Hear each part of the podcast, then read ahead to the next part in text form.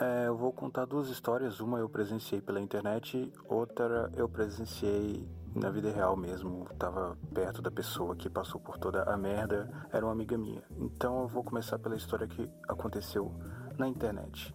Eu não sei qual é a idade das pessoas que estão ouvindo isso aqui agora, mas até um tempo atrás, não tem muito tempo isso, uns 10 anos, não era automático, as coisas não eram tão automatizadas assim. Para tu mandar um nude hoje em dia, tu tira a foto, já aperta o botão, ela puf, já tá lá no WhatsApp da pessoa. Antigamente não. Se a pessoa quisesse ficar de putaria, ela tinha a máquina, né? Tinha máquina digital, ela tirava foto, transferia para o computador, do computador ela mandava pelo MSN, nem tinha é, essas paradas no celular ainda, esses chats pelo celular. Então, se a pessoa quisesse mandar um nude, ela tinha que passar por todo esse protocolo, tá? Ela realmente queria agradar a pessoa, né?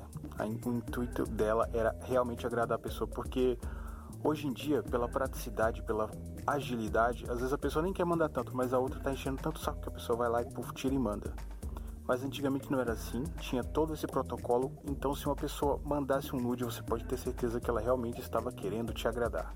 E o que aconteceu? Uma garota, se não me engano, ela estava na oitava, primeiro ano, coisa assim, mandou nude para um rapaz. E isso fodeu com a família dela, porque esse nude foi para a internet, a coisa viralizou, eu até posso falar o nome da garota, porque o nome dela é muito comum, o nome dela era Bruna, porque isso gerou um apelido nela. E afetou muito o irmão dela, porque o irmão dela estudava na mesma escola.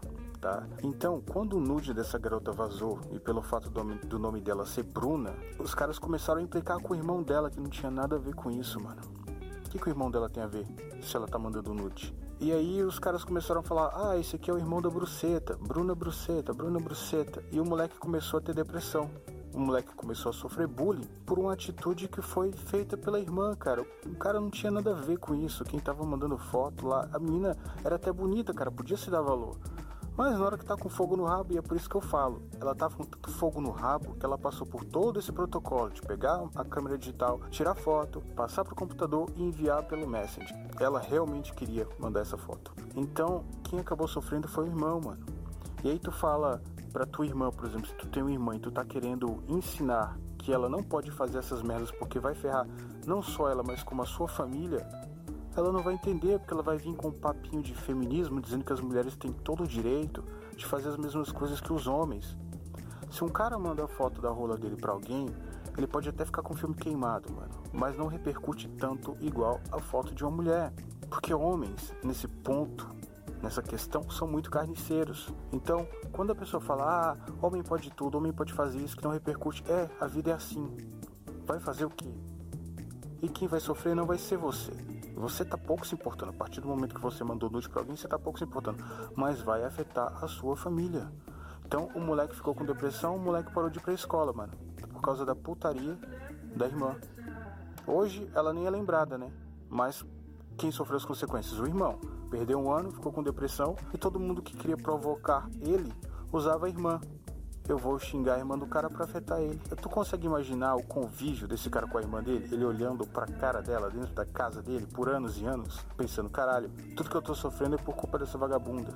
É foda.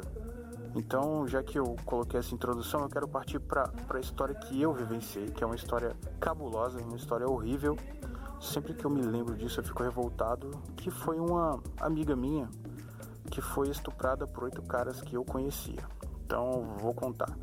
E, e sim, isso afetou toda a família dela. Tiveram até que mudar de cidade, é por isso que eu comecei relatando o lance da Bruna Bruceta. Então era assim, né? Essa grota mudou para a cidade que eu tava morando lá no Nordeste e ela era muito diferenciada porque ela era muito alta, velho. Ela tinha 1,90m, ela era forte, saca, bonitona.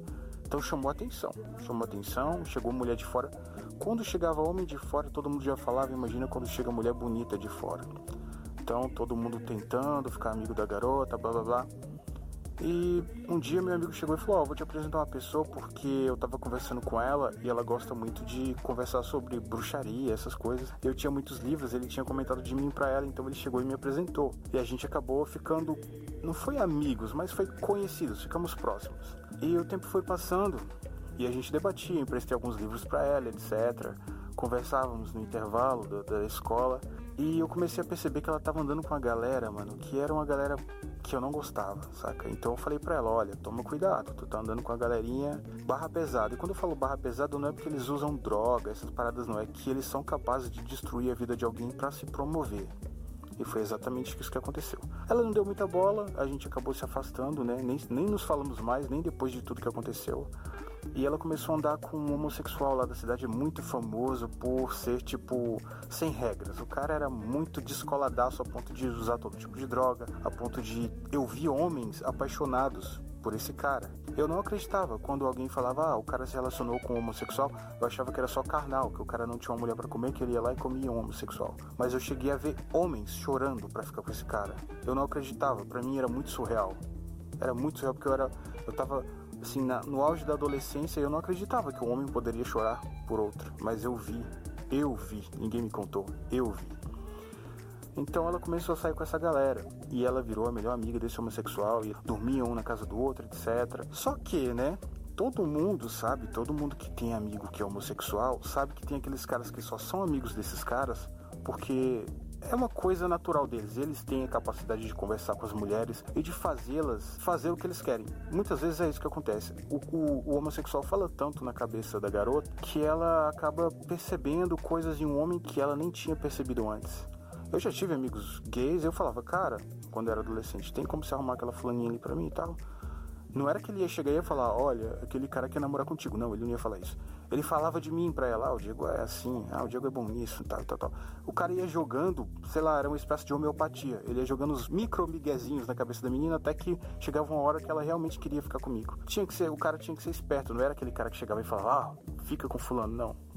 Tinha que ter a malandragem e muitos têm essa malandragem. Então, muitos caras sabendo disso tentaram ficar com essa minha amiga usando esse homossexual de, de válvula, né, pra, pra chegar nela. Só que ele sabia que ele podia ir muito além disso. Então, e eu nem sei o que, que ele quis fazendo isso, cara. Não sei, porque ele já tinha fama, ele já era conhecido com esses caras.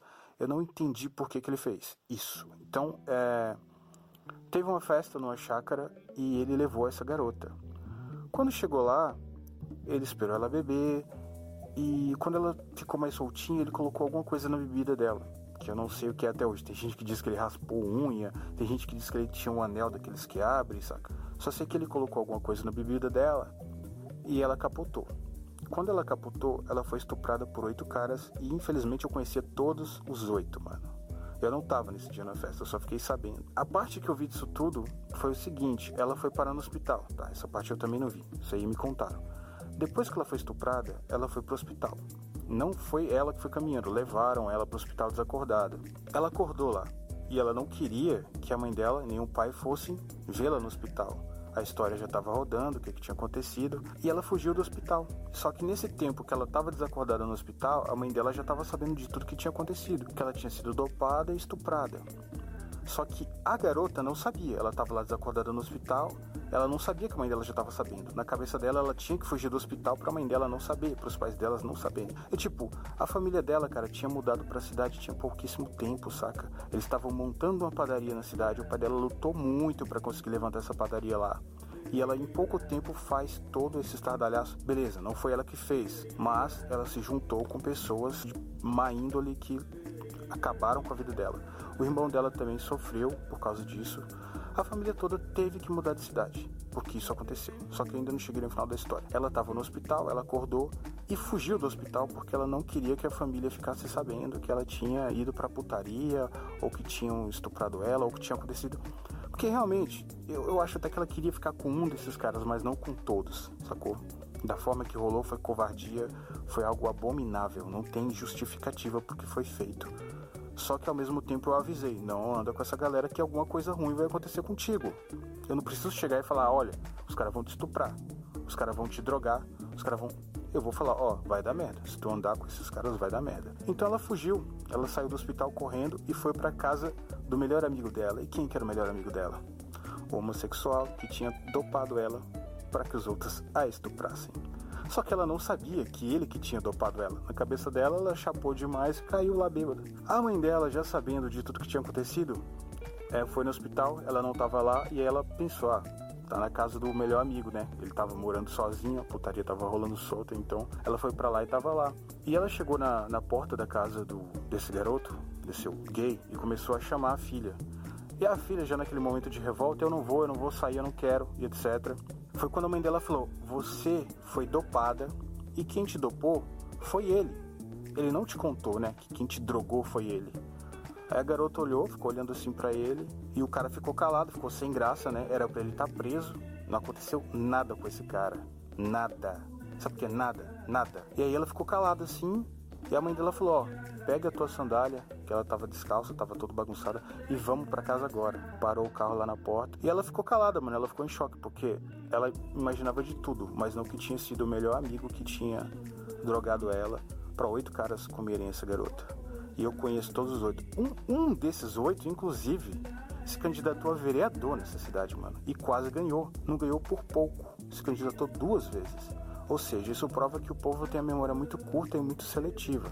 Tudo bem que a garota ficou pouco tempo na cidade devido ao que aconteceu, né? Ela não tinha, não tinha como essa garota frequentar a escola, não tinha como o irmão dela frequentar a escola. O irmão dela estava começando a fazer amizade lá, mas toda a família foi destruída por, por algo que era uma escolha dela, quis andar com vagabundo, saca? Ela pegou e saiu, entrou no carro e foi embora. E ela não estava acreditando que era o melhor amigo dela que tinha feito isso, até porque ele não ia se beneficiar em nada, saca? Ele só ia fazer moral com a galera.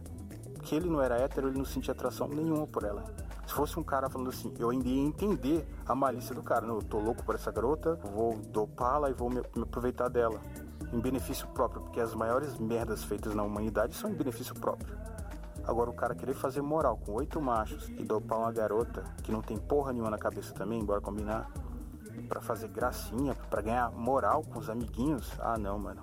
Isso aí eu nunca, eu nunca tolerei isso. Um dia ele veio bater boca comigo na época do Orkut ainda. Eu falei, mano, cala a boca. Tu pode não ter estuprado a garota, mas para mim tu é um estuprador. Tu é um cara que drogou uma menor de idade que foi violentada por oito caras. Aí ele apagou. Na hora ele apagou todos os comentários. Eu sou uma pessoa que tem boa memória pra caramba, mano. Eu sei todo mundo que tava envolvido nisso. Um dia, quando eu cheguei lá, fui passear nessa cidade. Um deles bateu no meu ombro e falou assim: Carai, Diego, saudade de tu, velho. Porque eu conhecia os babaca alguns deles não eram tão babacas assim. E esse que veio falar comigo não era tão babaca, mas ele participou. Ele falou: É, cara, a gente é irmão. Pode crer que a gente é irmão. E eu tava pensando: A gente é irmão, caralho. Eu não respondi isso pra ele, mas eu fiquei pensando: Irmão, caralho. Você é irmão de estuprador, mano. E aí, é, um dia eu viajei pra cidade dessa garota, pra nova cidade dela. Eu nem sabia que ela tava nessa cidade, né? Eu esbarrei com eles lá por acaso. Fui fazer o Enem, cara, na cidade vizinha, que na minha cidade não fazia. E eu fiquei com fome e fui numa padaria. Cara, eu juro que eu não imaginava que eu tava indo na padaria dessa minha ex-amiga. Quando eu chego lá, que eu vou comprar alguma coisa para comer, ela tá servindo as pessoas. Mano, quando ela me viu, sabe o que, que a pessoa ficar sem graça, mano? Sabe o que, que a pessoa baixar a cabeça e sair? O irmão dela também me viu assim. Ele ficou, né? Porque a culpa não era dele. Me cumprimentou assim com a cabeça, mas ela não. Ela baixou a cabeça na hora e saiu. E eu não ia julgar, mano. Se eu fosse conversar com ela em tudo, em todo tipo de assunto que eu fosse tocar, não ia ser esse tipo de assunto. Muitas pessoas até quebram a cara e se escondem de mim, porque assim, elas têm medo que eu falei, eu não te falei, pô, que isso ia dar merda. Mas eu não sou esse tipo de cara. Não, não nessas circunstâncias, né? Faz tempo que eu não vejo a garota, tenho mais intimidade com ela igual eu tinha antes, eu não ia jogar nada na cara dela. Mas todo mundo ficou impune nessa história.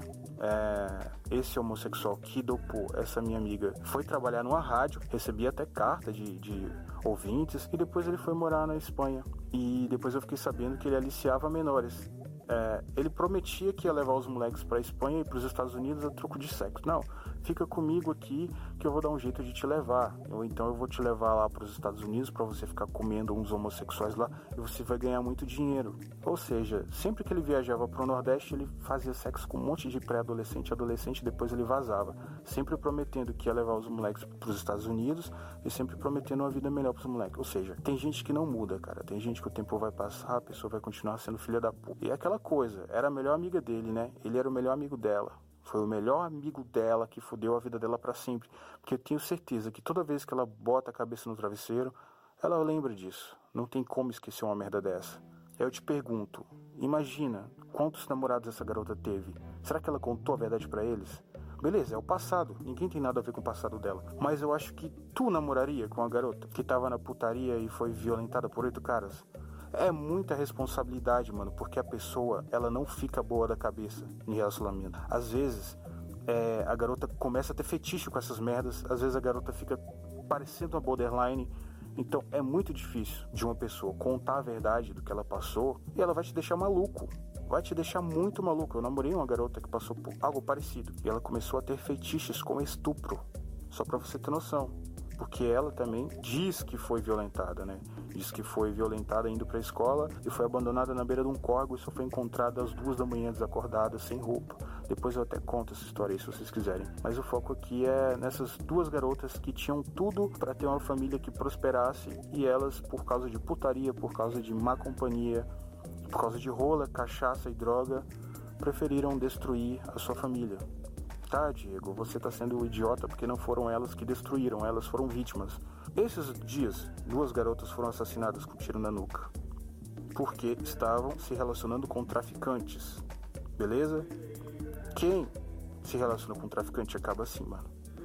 O que eu tô querendo dizer é o seguinte: elas têm a escolha de não ir pelo caminho da merda e de ir pelo caminho limpo, ou de ficar ali, pelo menos no meio, não tão suja e nem tão limpa, porque ninguém é tão limpo, ninguém é tão santo. Se a pessoa opta para ir por esse caminho sujo e imundo, as chances dela morrer de forma suja e imunda vão ser muito altas. Então eu nem sei porque eu tô falando isso, mano, porque a maioria dos ouvintes aqui é homem, né? Então isso aqui seria uma boa lição de moral para uma garota ouvir. Mas é isso, sempre vai repercutir. Se tu arrumar uma namorada que passou por isso, tu vai ficar ruimzão da cabeça, porque ela vai te deixar ruimzão da cabeça também. Por isso que eu não, eu não consigo levar mais ninguém a sério, mano, porque as pessoas têm passado muito sujo. Todas elas. Todas as pessoas têm passado sujo e todas vão esconder. E aí vai sobrar pra tua cabecinha querer resolver as coisas. E não vale a pena. Melhor você seguir seu caminho e resolver suas coisas do que ficar resolvendo o BO do passado alheio que não tem mais jeito.